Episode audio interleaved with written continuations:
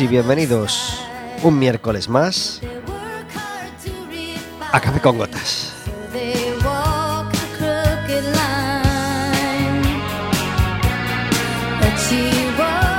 Estaremos con vosotros como todos los miércoles de 4 a 5 de la tarde en el 103.4 de Quack FM, en quackfm.org, en la aplicación móvil y como sabéis cualquier día, a cualquier hora y cualquiera de los programas en Radioco Café con Gotas.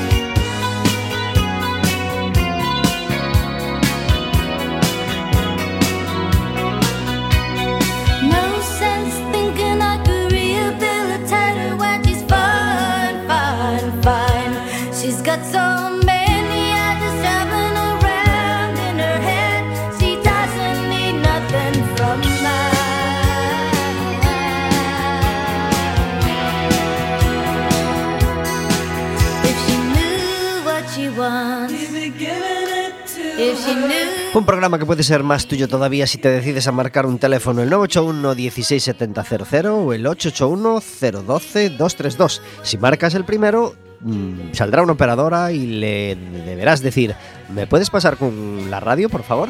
Y estarás hablando con nosotros en directo.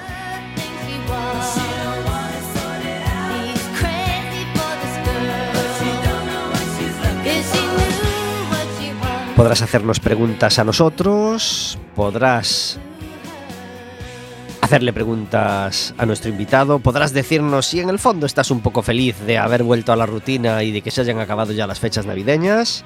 Y podrás pedirnos entradas para el baloncesto porque el pasado domingo por la mañana le ganamos al Cáceres 95-87. Este viernes nos toca un partido dificilísimo contra el Palencia. Y el siguiente fin de semana, es decir, el siguiente viernes, que es eh, 20, 20 de enero, jugamos contra el Burgos a las 9 de la noche. Y ya para que lo sepas, el siguiente fin de semana también nos toca eh, en casa, partido en casa, también viernes y también a las 9 de la noche. Y vaya ya por delante mi disgusto por esta hora, las 9 de la noche, porque creo que las 8 y media ya es bastante tarde, e incluso yo lo prefería a las 8. Eh, una de las cosas maravillosas que tiene el Básquet Coruña es que hay un montón de niños, un montón de cantera y un montón de niños que empiezan a disfrutar del baloncesto. Y para ir con niños, cuanto más temprano, mejor. Así que si puede ser 8 y media, siempre mejor que 9, y si puede ser 8, hasta mejor que 8 y media. Una de las cosas, poquísimas cosas que tuvo de buenas este mundial es que la última hora de los partidos era a las 8 y era una hora fenomenal.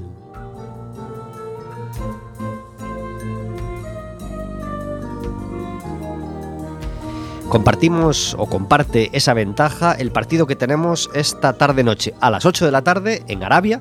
Debe ser el, horario, el horario bueno para, para allí, obviamente.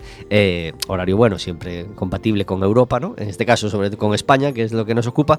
La Supercopa de España, ya sabéis esa peculiaridad que tiene la Supercopa de España, que se juega en Arabia. Eh, grandes contradicciones del fútbol moderno. Pues hoy es el primer partido de esa Supercopa, que desde hace unos años ya sabéis que es así una especie de semifinales y final, como si fuera un Teresa Herrera. Eh, Real Madrid-Valencia, hoy a las 8 de la tarde y mañana Betis-Barcelona.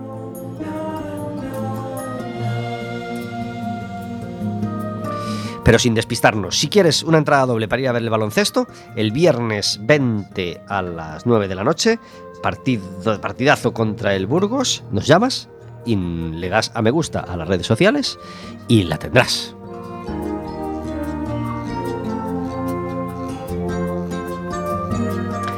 Este programa es posible gracias a que todos los miércoles está conmigo Verónica. Muy buenas tardes. Hola, buenas tardes. Gracias por estar en Café con Gotas. Encantada de estar aquí un miércoles más. ¿Viste qué tarde más bonita tenemos? Tenemos una tarde otoñal, diría yo, aunque estamos en invierno, Sí, muy, muy agradable. 10 muy 10 agradable. graditos de mínima. Sí, sí, El, el día con nubes y claros. Perfecto para pasear. perfecto. Un- el día de, de invierno que todo el mundo querría. Sí.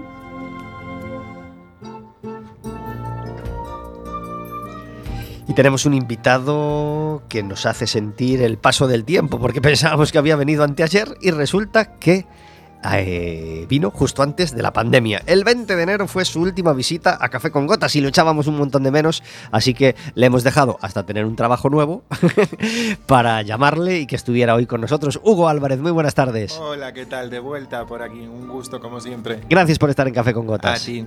¿Cuántas cosas han cambiado desde el 20 de enero, todo, verdad? todo, sí, sí. Desde el 20 de enero del 20. 20 de enero del 20 y es que, y es que no queremos verlo, no queremos verlo, pero resulta que estamos en enero del 23. Sí, sí. Tenemos una música de fondo a nuestras palabras, como todos los miércoles. Hoy, Michael Manring y su disco Toward the Center of the Night.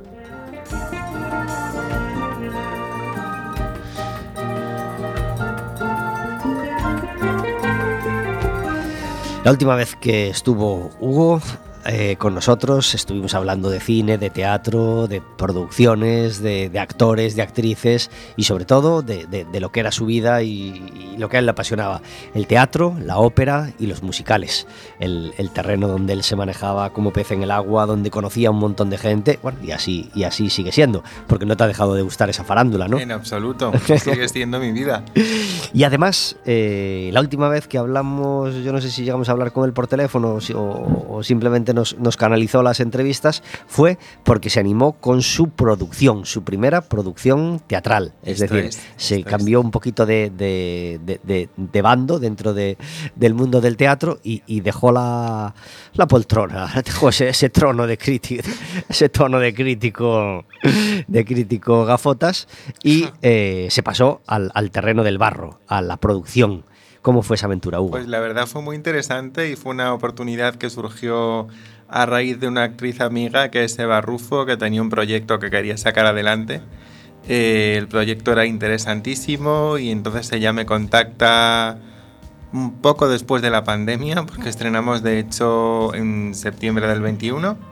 Ella me habla de esto en abril del 21 y nada, hemos estado pues tres semanas en la abadía, hemos hecho una gira bastante interesante que por cierto no ha tenido ninguna fecha en Galicia, lo tengo que decir. de acuerdo, de Eh, acuerdo. es una tristeza, pero es así. Y nada, ahí estamos, estamos ahora terminando con esto y la verdad, mm, ver las cosas desde, desde enfrente es muy interesante porque te da un punto de vista mucho más global de todo, ¿no? O sea, es muy fácil estar en una butaca y hacer lo que yo hacía, que es opinar un poco sobre lo que veía, pero cuando ves toda la parte de atrás, eh, te da otro punto de vista. O sea, esto de hacer la producción, de hecho, me obligó, entre comillas, a parar el blog por una cuestión ética, o sea, no me parecía estar enfrente y del otro lado, Claro, pues es como vez. ser del Madrid y del Barcelona. ¿no? Estar Entonces opinando dije, de bueno, otras obras y, y produciendo. lo paro un tiempo y ya veremos lo que va ocurriendo.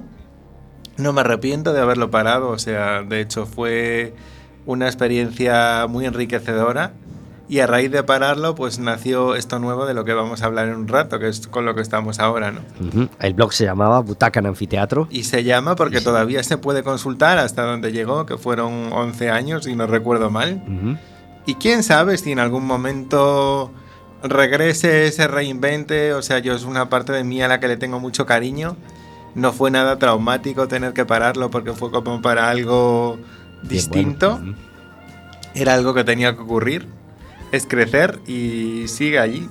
Y, y la última crítica del, del blog, eh, ¿de qué Es una fecha? gran pregunta. Eh, creo, creo que fue del Festival de Rivadavia del 20, o sea, de julio del 20. Ajá. Porque inmediatamente después apareció Eva y nos subimos a esto. Y a partir de ahí ya vino toda la vorágine. Una función que se llama Cada átomo de mi cuerpo es un vibroscopio. Sé que es un título muy difícil de recordar, pero siempre me han gustado los títulos largos. O sea, una función que hablaba desde una perspectiva contemporánea de Helen Keller, que es una activista sordo-ciega que llegó a, desde un punto no tenía ningún tipo de expectativa de nada y llegó a conquistar, fue la primera persona con discapacidad eh, que consiguió una carrera universitaria, entre otras cosas. Y bueno, encontramos a, Raquel Camacho, que es una directora absolutamente fascinante, tiene un, un mundo, universa- un universo fascinante y consigue, era una función que desde un punto de vista contemporáneo cuenta una historia que pasa pues varios siglos atrás, ¿no? Pero la cuenta desde hoy para hoy y conectando a todo el público con la historia porque era una función inversiva que a mí me da mucha pena que no se viese en Galicia, pero el tema de la distribución no dependió de mí, o sea, yo lo peleé que se viese en Galicia y no pudo ser y bueno, es una es una la única cosa triste que a mí me queda de este proyecto, ¿no? Que la gente de Galicia que lo vio lo vio o en Madrid cuando hicimos temporada o en gira. Pero todos tuvieron que venir a verlo, digamos. ¿Qué fue lo que más te sorprendió que o, o- o- o lo que más te llamó la atención de, de- de esa aventura en la producción, de ese Tan- paso al otro lado? Tantas cosas, o sea, eh, te cambia la perspectiva, te cambia por completo. Realmente es una vorágine. Mm, La palabra vorágine yo la uso mucho cuando, cuando hablo de todo esto, porque es una cosa muy bonita, pero muy agotadora, o sea, consume mucha energía. La consumes con mucho gusto, o sea, es como una droga, pero, pero claro. eh, lo estresante que puede llegar a ser el llegar al final. Y cuando llegas al final y estrenas y, y sale y el público se levantó en la abadía, estaba la abadía llena, acabamos con el público en pie y es esa sensación de lo hemos hecho. Pero claro, para llegar hasta aquí, uf, es un viaje, es un viaje y hay días de dormir poco y hay días de mucho estrés y bueno, y al final compensa porque llegas y lo haces y es un premio, ¿no? De algún modo. Y encima le gusta al público. No será porque me haya metido yo junto a Producciones Rocambolescas, que hicimos la coproducción entre, entre ambos con el teatro. Eh, pero bueno, tuvimos muy buena crítica. Tuvimos una crítica solamente que nos destrozó. El resto tuvimos 15 o 16 críticas buenas, con lo cual, bueno, creo que la función fue muy bien y gustó, y eso es importante. ¿Y lo que más disfrutaste, lo que más te gustó de esa aventura? Pues ver todo un proceso desde dentro y de hecho te voy a dar una exclusiva que es que a día de hoy estoy tengo entre manos estoy escribiendo un texto propio. Me está mirando aquí Vero con cara de, de no doy crédito, pero sí y espero sacarlo adelante. No tengo fecha para sacarlo adelante, pero bueno, todo lo que se escribe y ya está avanzado. eh, tiene que tener algún destino y yo, yo espero que lo podamos ver, ¿no? Y creo que el hecho de haber hecho un viaje en producción fue lo que realmente me animó. Ahora que ya sé cómo funciona todo esto y tengo las herramientas y todo, digo, hay una idea aquí, vamos a sacar esta idea aquí. Y en ello estamos, Como abrir un bar después de haber trabajado de camarero, de cocinero y de, y de jefe de sala, ¿no? básicamente. básicamente. Eh, Cuando ese proyecto se haga realidad, que- queremos que vuelvas a Café con. Gotas a contarnos. Espero volver antes, yo que espero volver antes. pero tendremos bueno. una radioficción, un teatro, un teatro ficción aquí con los actores en primicia. Eh, y pasado ese proyecto eh, de, producción teatral, llega una llamada que no esperabas. Sí, llega una llamada que no esperaba de la voz de Galicia, eh, porque Antón de Santiago, el crítico musical que llevaba años y años eh, colaborando con ellos y al que yo por una serie de cosas pues conozco desde niño, él fallece, el puesto queda vacante y en septiembre, lo recuerdo perfectamente, yo estaba de camino a Oviedo para ver una ópera, estaba en el, autobús y me suena el teléfono y es la voz de Galicia que me proponen contar conmigo para suceder a Antón. Te puedes imaginar, o sea, yo creo que esto nunca lo he contado aquí, pero yo vengo básicamente del mundo de la música y de la ópera antes incluso que del mundo del teatro. O sea, yo soy miembro fundador de la Coral Infantil del ECO en el año 95. Tenía yo en aquel momento siete años. O sea, te puedes imaginar, tengo 35 ahora, de dónde viene mi relación con, con todo esto, ¿no? Y había hecho crítica musical en medios eh, de internet de siempre. De repente surgió lo del teatro que me fagocitó todo, todo lo demás, ¿no? Y yo siempre digo mm, que la ópera es como un amante fiel que ha estado esperando todo este tiempo a que yo tontease con el teatro, pero me ha esperado y he vuelto, ¿no? Y de repente que me llamen, esto te lo decía antes de empezar el programa, pero que me llamen para, para hacer algo en mi casa, que es algo que no había ocurrido hasta ahora, y tengo 35 años, bueno, pues es un, es un gusto, ¿no? Y, y cómo es ahora tu vida trabajando en casa, viviendo en Coruña y, y pudiendo, no- aunque tiene su parte buena viajar a Madrid, viajar, Sí. digamos, por toda España dentro de lo que cabe, pues para ver una obra de teatro, para ver tal proyecto, tal otro, pues de repente tener todo a mano mm, se agradece en, en un montón de aspectos, ¿verdad? Pues fíjate que me tomo las cosas con mucha más calma, ¿no? O sea, y, y es, es, es- es volver a casa.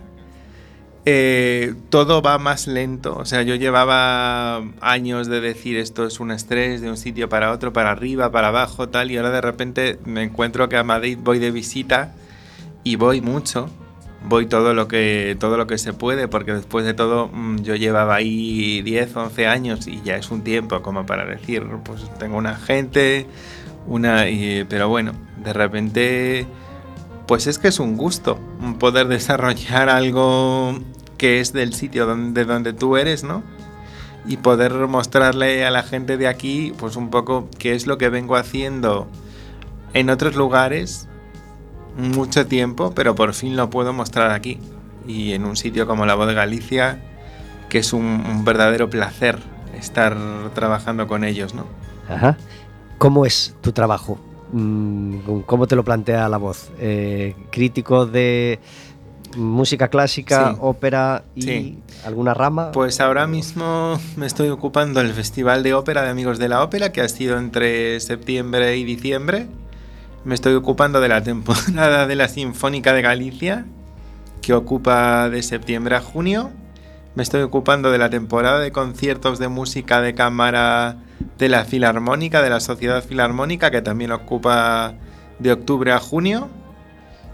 Y si hay alguna cosa... y si un señor, alguien que si un esté el violín, programa... si un señor con violín toca en algún lado, yo tengo que estar allí, ¿no? Básicamente, yo iba a decirlo, si alguien que esté escuchando el programa cree que tiene algo interesante, un ciclo que no le estamos dando la visibilidad necesaria, es el momento de que llame y diga, bueno, nos cuente, ¿no?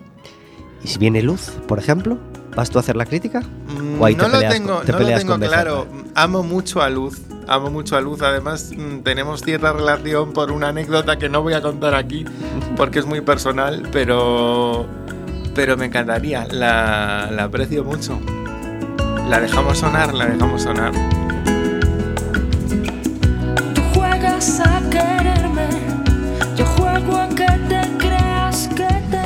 Señoras y señores oyentes, si hay una canción redonda, si hay una canción que rueda sola, si hay una canción que es una absoluta obra maestra y que uno cuando la compone, uno cuando la canta, sabe que ya nunca más va a hacer una cosa, puede hacer una cosa más bonita, más brillante, más animada, más, pero, pero más redonda, más redonda, más redonda que esta canción de Pancho Varona, no la va a ver. No me importa nada, es el top. No me importa nada, es una de mis canciones favoritas. Y igual que Hugo, soy un gran amante de la música, conozco miles de canciones, Hugo más que yo, pero, pero, pero es que no me canso de escucharla, es que es tan perfecta que hoy, una vez más, Luz, felicidades por componer, por componer, no, por cantar, por, por, por interpretar tan magistralmente hace ya más de 25 años. Este no me importa nada y a ti, Pancho, de mis entretelas, gracias por componerla.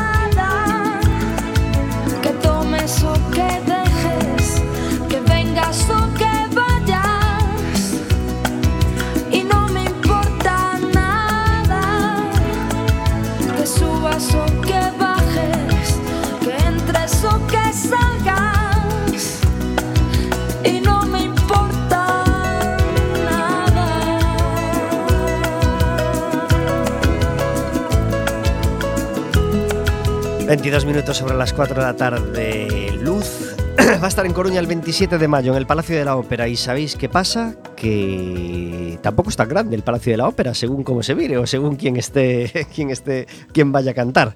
Y resulta que esta mañana ya se han acabado las entradas para el concierto, para ese concierto del 20 del 27 de mayo. Así que felicidades Luz porque no está al alcance de todos agotar las entradas y, y seguro que va a ser un concierto maravilloso. Yo la he visto varias veces en directo y en todas he estado encantado. Incluso la, fui a ver una vez al Rosalía en un momento así que no era su momento de más popularidad. No estaba lleno el Rosalía, me acuerdo perfectamente, y fue un concierto delicioso, delicioso, maravilloso. Así que mm, felicidades a todos los que tenéis entradas y felicidades a Luz por ese sold out. Eh, tenemos al otro lado del teléfono a Valentín Dacova. Muy buenas tardes. Hola, buenas tardes, Pablo. Gracias ¿qué por estar en Café con Gotas. Muchas gracias a ti por invitarme. Valentín Dacova es cantautor, vive en Pontevedra y viene este fin de semana a Coruña eh, y aprovecha el viaje, ¿verdad? Sí, claro. Una cita por la mañana y otra cita el sábado por la tarde, ¿verdad?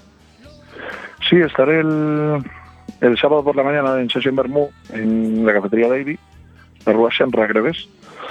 Y después estoy a la noche en el Ateneo Cultural, en el Bar Cultural. Ateneo. Un lugar maravilloso para escuchar música, pequeñito, con un piano, con una acústica estupenda. Mm, es como una bombonera, ¿eh? Como, es, Sí, es- es un, para mí local de referencia eh, cultural a nivel a nivel España. Y presentas un disco, ¿verdad? Sí, presento mi nuevo trabajo, se llama El juicio de los grajos y nada, eh, poniéndolo todo ahora en el asador, eh, a ver si, si, si, si tiene buen recibimiento. Eh, ¿Se puede comprar en formato físico? De momento no se puede comprar en formato físico porque, bueno, sabes que los tiempos que corren y tal como está la industria, Sí. eh, vamos sacando singles y después los juntas en un, en un LP en este caso. Pero sí, habrá formato físico casi seguro. Ajá. ¿Y en las redes sociales se puede escuchar? En las redes Sí, musicales. eh, ahora mismo está en todas las plataformas digitales. Mm, podéis buscarlo en vuestra favorita, pues siempre se dice Spotify, Deezer, Amazon, eh, Apple Music, pero están todas. ¿eh? Y nada, Valentín Dacova, el los Grajos, y ahí están todas. Eh, ¿Qué se va a encontrar la gente que, que vaya a verte a- al Davy o al Ateneo? Pues encontrará una mezcla de temas nuevos y, y temas antiguos que quedaron descartados de otro del, del anterior disco. Pero bueno, haré un poquito popurrí de todo. Pues Valentín, te damos las gracias por visitar Coruña este sábado, por traernos tu música desde Pontevedra hasta, hasta Coruña. Y, antes de despedirte, ¿qué momento vive la canción de autor en Galicia? Eh, ¿cómo, ¿Cómo está de fácil o de difícil poder pasear tu música por Galicia? A ver, eh, la canción de autor en Galicia está en un momento muy dulce. Es decir, hay muchísima calidad, hay gente muy buena haciendo cosas muy chulas. El problema es que cada vez es más difícil encontrar eh, apoyo por parte de locales, apoyo por parte de, promotoras, es decir, es muy complicado.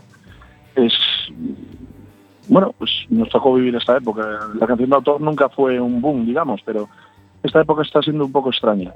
De hecho, mm, yo estoy con mi proyecto estoy rodando más por fuera de, Galicia que por Galicia. Valentín, toda, te deseamos toda la suerte del mundo para este nuevo disco, que puedas presentarlo en muchas ciudades y en muchos locales y, y que gracias, disfrutes mucho de las actuaciones de este sábado, ¿vale? Muchas gracias, Pablo. Un abrazo muy fuerte. Venga, un saludo. Adiós. Chao.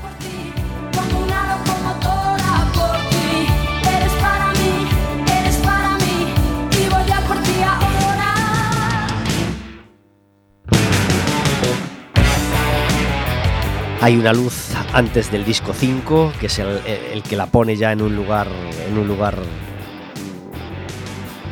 totalmente superior en la música española y otra etapa anterior, la de sus cuatro primeros discos. De esos discos, pues estaba, por ejemplo, este Voy a por ti, que, que- que sigue cantando en directo de vez en cuando, yo creo, y que era una canción absolutamente demoledora.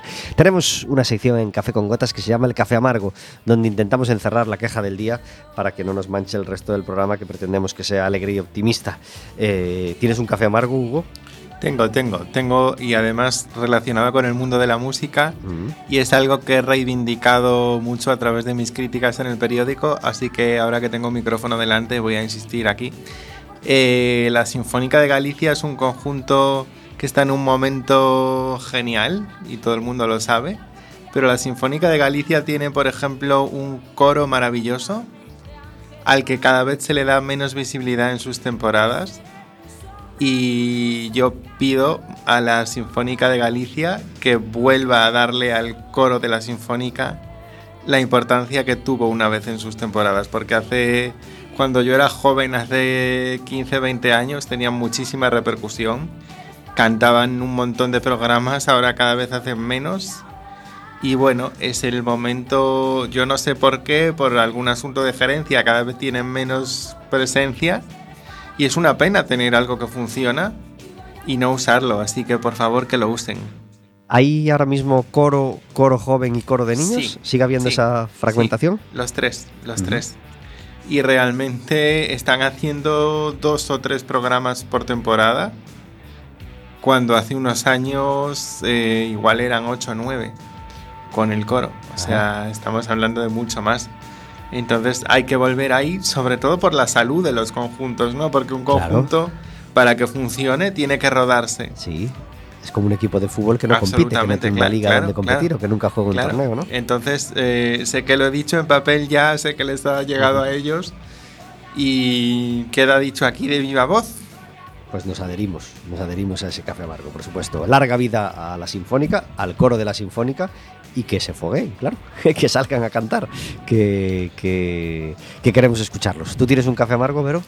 Eh, sí, a, a mí me pasa una cosa todos los primeros de año, que además es que de un año para otro me olvido y entonces me, me fastidia cada año. Y, y además es que es un fastidio propio que entiendo perfectamente que lo tienen que hacer y no es culpa suya.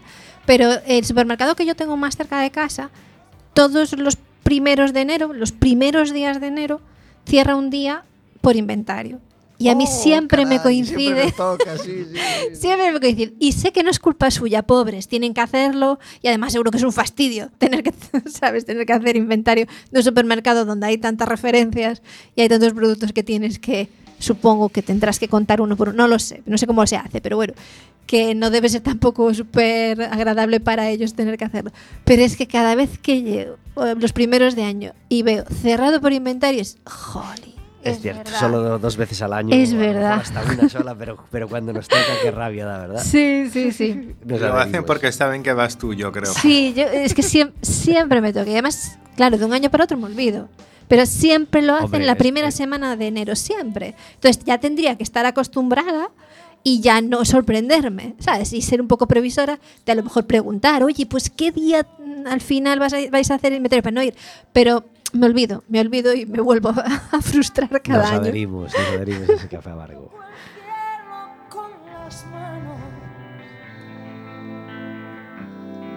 Porque sé Ya sabéis que es muy mío decir que se me ocurren cafés amargos durante la semana, no los apunto y luego se me olvidan. Afortunadamente esta vez he, ido apuntando e incluso ahora me acabo de acordar de uno que no tenía apuntado, así que lo digo antes de que se, antes de que se me pase. Han salido por fin eh, los horarios para esta segunda vuelta o para esta segunda parte de la temporada del Depor y eso es una cosa genial. Muchas gracias por hacer esa previsión desde ya, aunque luego pueda haber algún cambio, por lo menos está previsto y por lo menos puedes ir intentando hacer planes.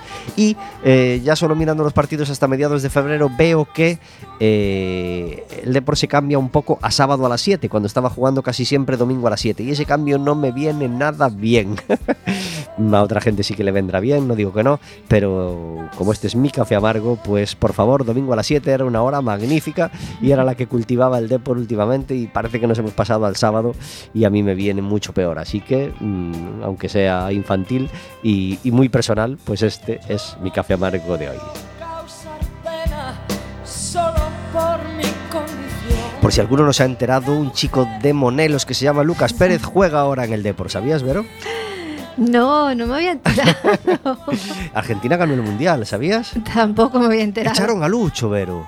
No fastidio. Lo echaron, hay otro entrenador. Ostras. Bueno, pues ya sabéis que al- el, el fútbol tiene otra mucha información que Café con Gotas no, no, no, que no necesita de que Café con Gotas lo contemos, pero eh, por si alguno no lo sabe, Lucas ha vuelto al Depor y volvió como le gusta a uno volver, con un 3-0 en casa magnífico, con más de 22.000 personas en el estadio, marcando el primero eh, fallando otro por pasarse de generoso y pasar cuando él tenía que tirar, dejando el penalti a Aquiles, así metieron uno cada uno y estaban estupendo, y por si quedaba alguna duda, en el 40 y, en el 40 y muchos, venga, un 3-0 para irse ya felices en una cuesta abajo maravillosa eh, que nos devolvió a casa con un 3-0 y una gran sonrisa. Gracias Lucas por volver y gracias Deportivo por, por tenernos el ánimo bien arriba en una jornada además donde había ganado el Castilla, el Alcorcón y eh, el Córdoba, que son los equipos que tenemos por encima. Este sábado, partidazo a las 5 contra el Alcorcón.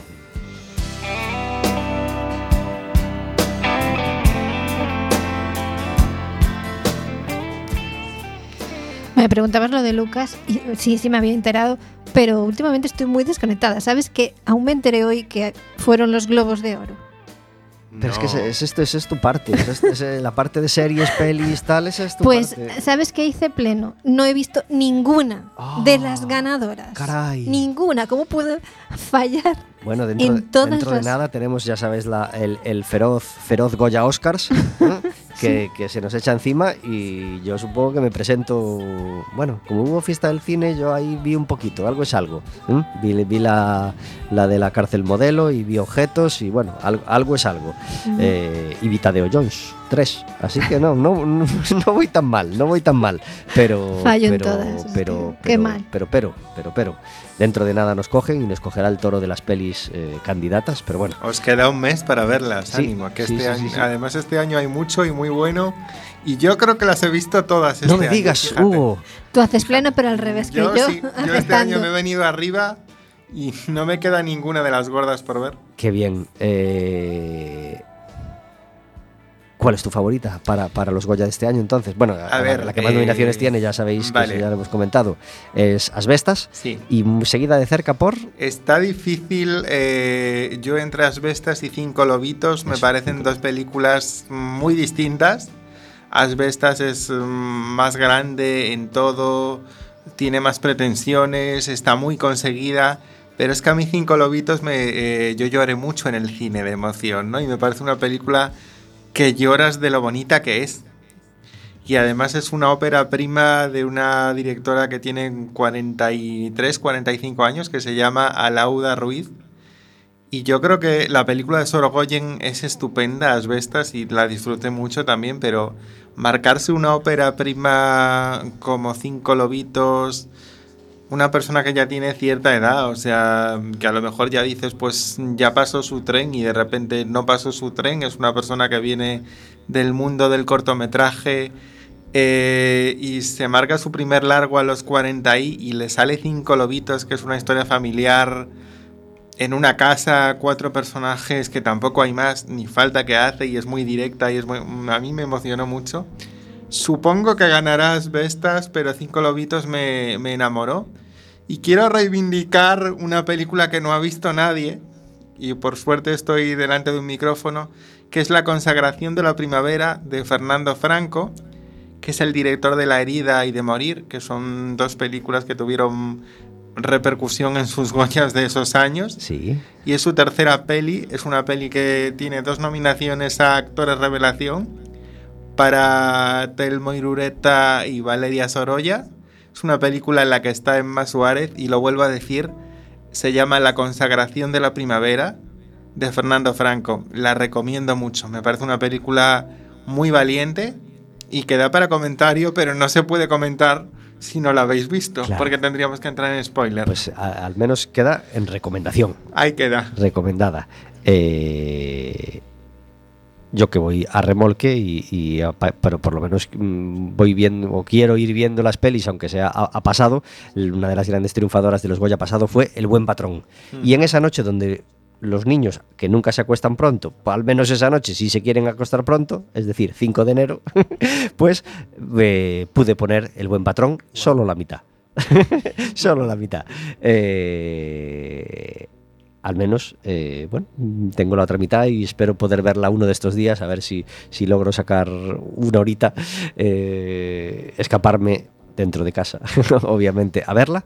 Eh, y nada, por ahora, la primera mitad me está encantando. Estoy muy entretenido, así que, estoy contento de, haber podido verla. Y tengo la suerte de haber visto Hair en el ciclo de Afundación, en el ciclo de banca. En Afundación ya sabéis que a veces hay ciclos donde mm, ciclos de cine los lunes a las 7 y en este ciclo de cine de inteligencia artificial eh, tuve la suerte de ver Hair este lunes y me encantó. Estoy muy contento de haberla visto. Eh, tuvo su- sus, tuvo sus, sus Oscars en su día. Yo creo que al mejor actor, no recuerdo si alguno más. ¿Tú te acuerdas? Hugo? Pues fíjate que a mí mm, me falta por verla. Ay. O sea, eh, herejía, pero si no la he No, visto. no pasa nada, no se puede ver todo y a veces se queda uno. Si te digo la de pelis, eh, aquí es donde eh, otra o- otra oportunidad que tenía esta Navidad, eh, porque la pusieron en la tele, ¿sabéis cuál fue? Peli que no he visto y que me, me, me, A ver, a me ver. la- me latigan cada vez que, que sale el tema. Gladiator. Guau. Yo no vi Gladiator, Guau. neno. Bueno, ahora ya sí, ¿no? No, no la vi, no, no, tampoco, tampoco. Si en toda la Navidad solo vi eh, esa mitad del Buen Patrón y el Hotel Marigol. Pero el si Hotel puesto- Marigol, no la había visto. Pues la vi. Gladiator la han puesto el otro día. Sí, claro, que la claro. he vuelto pues- a ver pues eso estoy por comentando, que aunque la pusieron el 2 de enero o 7 Sí, de sí, enero, sí. más o menos uno de estos días, tampoco la vi. tampoco la vi. Pues Maravilla, maravilla. yo en, en Reyes me decanté por un clásico. Adelante. Eh, lo Qué- que. eh, Qué bello es vivir. No, Ibas a decir, no hay más cla- es, el- es la más clásica. no, no, no. El Mago de Oz. Ay, Wow. caray. El Mago de Oz. ¿Y te gustó? Pues sí, hacía muchísimos años que no la había visto y Pero me versión- volvió a encantar. La versión moderna, la de Beyoncé. No, no, no, no, no, no, no, la clásica. La clásica. Ah, Pues nada, eh, recomendamos El Mago de Oz, recomendamos al menos la primera parte del Buen Patrón, no hombre, el Buen Patrón seguro que está bien entera, y recomendamos también el exótico Hotel Marigol, por si alguno no lo había visto, como yo, por ejemplo, que yo creo que ya tiene 10 añitos, ¿no? La peli. Ya hubo tres, ya hubo tres hoteles Marigol, ya que, quebró la, la casa Marigol, pues nada, yo aún vi la primera el otro día y me alegré mucho de haberla visto. Café con gotas y películas atrasadas.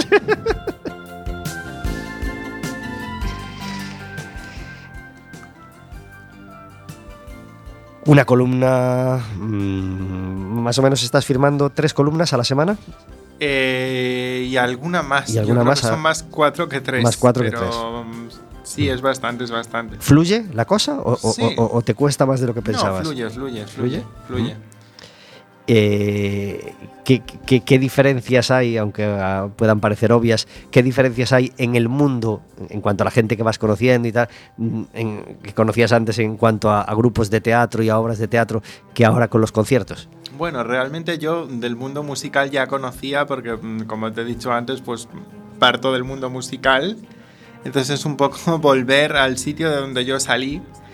Eh, son modos de entender el arte completamente distintos. O sea, de algún modo yo siento que el mundo del teatro es más abierto y es menos, digamos, conservador, ¿no? Y el mundo de la música, y esto lo digo con todo el respeto, y es algo que es así, funciona pues de cara a unos parámetros de los que no te puedes salir y si te sales se arma, ¿no? Ahora mismo, por ejemplo, pues hay un director de escena que es amigo mío, nos conocemos desde niños, estamos los dos en los treinta y tantos y nos conocemos desde niños, que se llama Rafael Rodríguez Villalobos, que está montando, está haciendo carrera internacional y ahora está montando una tosca de Puccini en el Liceu y ha reinterpretado la historia de Tosca y le están abucheando en cada función por el mero hecho de reescribir la historia de Tosca, que es algo que en teatro eh, tú si vas a ver Hamlet de Shakespeare, tú no esperas el texto exacto de Hamlet de Shakespeare. Sí, hay una obra reinventada y Claro, reinterpretada. eh, pues esto en el mundo de la música todavía no está aceptado y por eso le está cayendo la del pulpo. Por cierto, te preguntarás por qué te cuento todo esto. Aquí voy a meter la cuña publicitaria.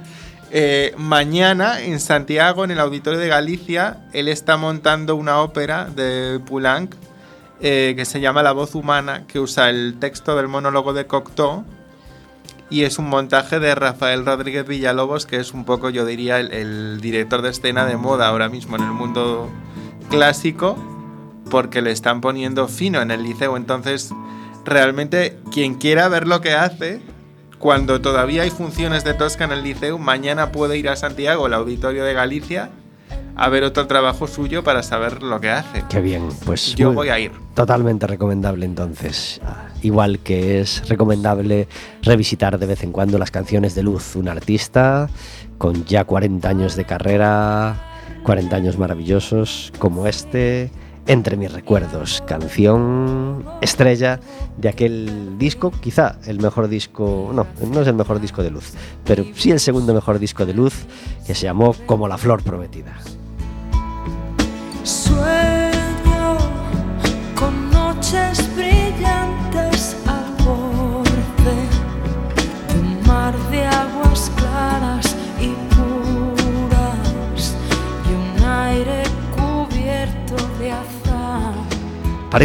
Porque, porque como la flor prometida me gustó mucho, pero es que después en el 99, cuatro años después, yo no hacía tanto tiempo, llegó un disco que se llamó Un mar de confianza. Con ese disco, por ejemplo, vino al Coliseum y es un disco tan completo, tan maravilloso y tan, y tan delicioso que, que yo lo pongo por encima todavía del 5, por encima de A Contraluz y por encima incluso de Como la flor prometida, que es un disco completísimo y buenísimo. Nostalgia de tanta inocencia que tan poco tiempo duró.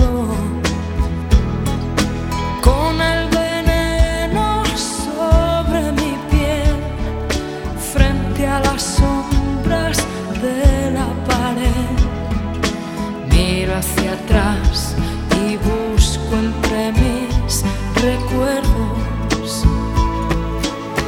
Y las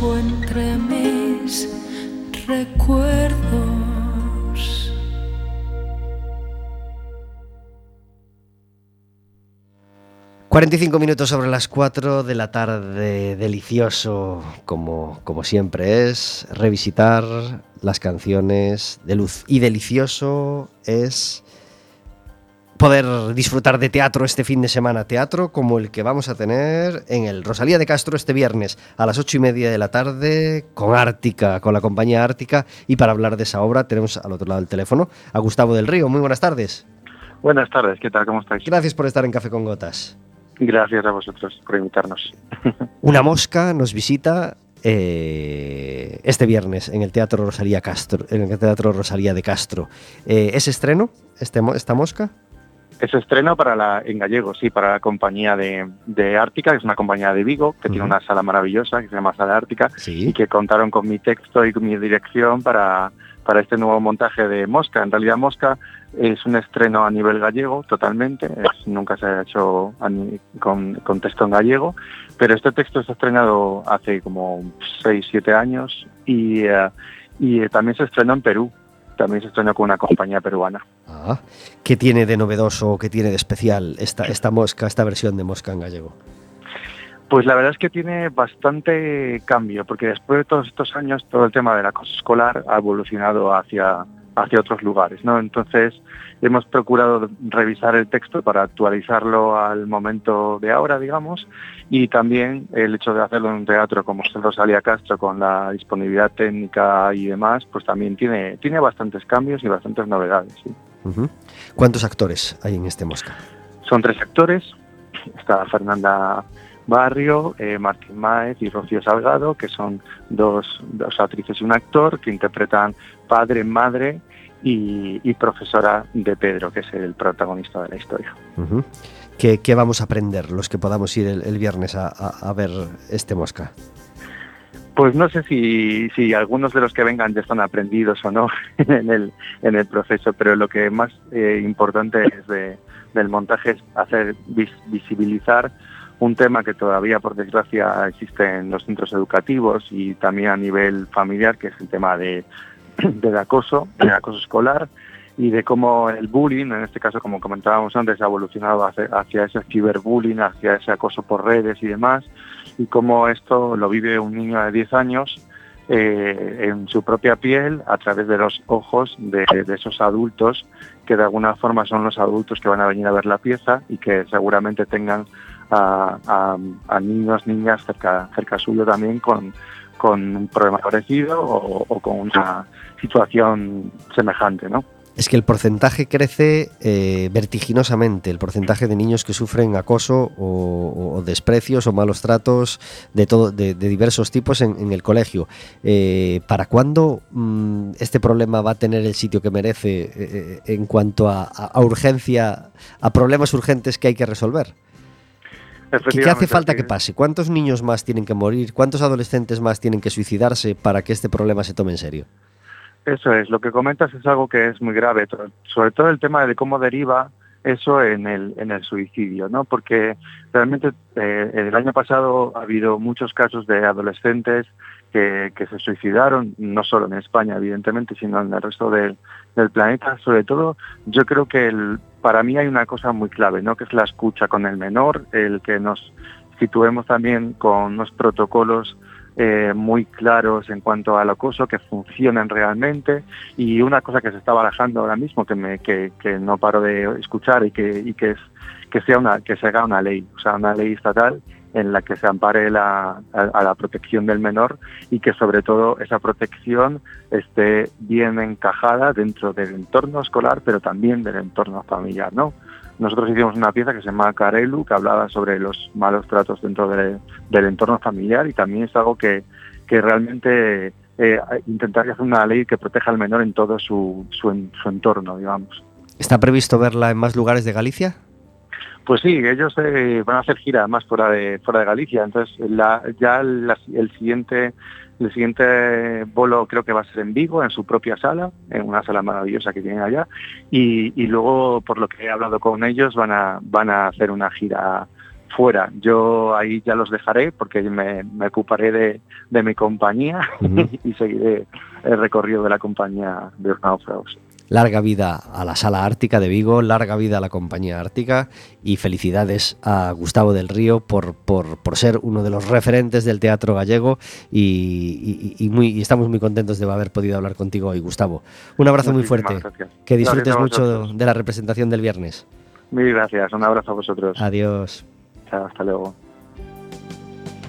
50 minutos sobre las 4 de la tarde hablando de teatro y metiendo el gusanillo a Hugo en la tripa. Que además el viernes no puedo ir, o sea, tengo mucha relación con Gus y he visto muchos trabajos suyos y justo si solo están el viernes no puedo ir, así que espero recuperarla en algún, en algún sitio. ¿no? Pues seguro que Vigo, Arzúa, Orense Sí. o, o Aspontes eh, tienes oportunidad, Vale, de, vale. oportunidad de, de- de verla. Mm, de, la música clásica que se hace en Coruña, ¿qué es, ¿qué es lo que más te ha sorprendido? ¿Qué es lo que más te ha llamado la atención? Que, que no sabías. Vale, tanto como que no sabía, no, pero sí que me parece hay un grupo de la Sinfónica, un grupo de músicos de la Sinfónica eh, dirigidos por Florian Blasi, que también es parte de la Sinfónica, que se llaman Grupo Instrumental Siglo XX, que llevan 25 años funcionando y que lo que hacen es visibilizar el repertorio más contemporáneo eh, que a mí es algo que me parece que tiene mucho valor y que es muy, muy necesario, ¿no? Porque a lo mejor dices es música para un público más minoritario y ellos le están dando una continuidad a que en Coruña cierto repertorio que igual no es tan fácil para el público, aparentemente no es tan fácil porque luego te sientas a escucharlo y tal vez la clave es sentarse a escucharlo. Entonces ellos te dan la oportunidad de que en Coruña podamos acceder a, a repertorio menos clásico, más contemporáneo, con unas interpretaciones de primer nivel eh, y bueno, ahí están. Y me parece un grupo muy a poner en valor y llevan 25 años, con lo cual es una iniciativa que funciona y tiene continuidad y que les dure. Y ole por ellos. Por, eh, por este estudio han pasado dos de los últimos directores de la banda municipal de, de Coruña, pero los dos últimos no han estado todavía, no, no hemos tenido oportunidad. ¿Qué momento vive la banda municipal? Pues fíjate, están, acaban de nombrar nuevo director, con lo cual yo siempre digo, es un año muy raro porque tanto en la banda municipal como en la sinfónica, como incluso en la Real Filarmonía de, de Galicia de Santiago, son tres conjuntos en los que empieza un nuevo director. Entonces siempre que empieza un nuevo director eh, es ilusionante porque es un proyecto de cambio, pero hay que darles un margen para que trabajen y nos demuestren hasta dónde pueden llegar. Pero la banda municipal es una iniciativa que lleva también muchos años funcionando perfectamente y es de las mejores de España, yo creo, la que tenemos aquí.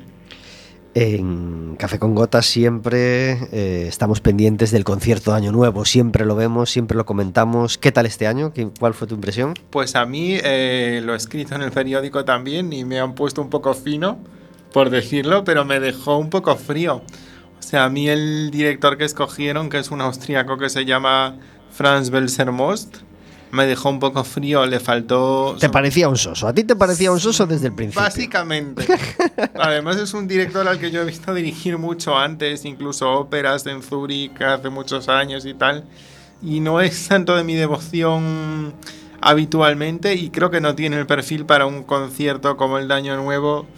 Básicamente porque no es un tipo comunicativo, es un tipo que sí resuelve, pero nunca va más allá de, de resolver. No me terminó a mí de convencer este año, fíjate. Pues eh, hablando de música clásica en Café con Gotas, hablando de ópera eh, y hablando de teatro. Eh, hablábamos ahora del teatro de Vigo, por ejemplo. Mm, Vigo rivaliza eh, para bien en música con, con- con Galicia, eh, en todos los mundos, en el folk, en el pop y en música clásica, ¿cómo estamos, Vigo y Coruña? Pues básicamente hay unos amigos de la ópera en Coruña y otros amigos de la ópera en Vigo. Eh, y cuando yo digo, o sea, debería haber más diálogo entre las dos asociaciones. Eh, yo no sé hasta qué punto se considera una rivalidad más Bueno, grande, más pequeño. Ninguna. pero no es como el Depor y el Celta, espero. Bueno, en aquellos tiempos donde estaban los dos en primera, donde quedó aquello ya. Pero creo que si hay dos asociaciones en Galicia que se dedican a esto, deberían colaborar como algo natural y sería enriquecedor para las dos. O sea, más que ver quién puede dar más, si nos juntamos, mm, damos más, ¿no? Y hay más vida allí de, de grupos o de grupos pequeños de música clásica, de bandas municipales, mm, en cuanto a- al extrarradio de Vigo por banda municipal de, bueno, en fin, de, de- en cuanto a barrio, en cuanto a pueblos, ¿hay más vida de música clásica allí o es solo una impresión mía? No me atrevería a afirmarlo, fíjate, o sea, me, me parecería muy presuntuoso por mi parte, pero sí que es cierto que en Vigo se mueve mucho todo eso. Si lo hacemos es para alabarlo y para envidiarlo para bien, es Sí, decir, para, no, no, para no, intentar que eh, aquí haya la misma, para bien, claro. Sí puede ser que haya desde luego más eh, ahora mismo lo que se percibe desde aquí, que yo puedo ver un poco lo mismo que tú, que es lo que percibo desde aquí, sí puede que haya más movimiento, sobre todo en proyectos pequeños, ¿no? que me parece muy importante. Pues saber mm, que, por ejemplo, en Coruña mm, no solo es la sinfónica, o sea, la sinfónica, por supuesto, es un conjunto extraordinario, tenemos una suerte de tenerla aquí, pero bueno, a veces mm, puede opacar a gente que tiene menos medios, pero que puede hacer productos muy interesantes, ¿no? Hablábamos antes del disco Luz 5, el disco que cambió la vida de Luz. Y eso ocurrió en el año 89. Y el siguiente disco de Luz, ya sabéis que después de un disco de mucho éxito, es muy difícil el siguiente disco. También fue así para Luz. En el año 91 sacó este a Contraluz y en, claro, en ese Luz 5 estaba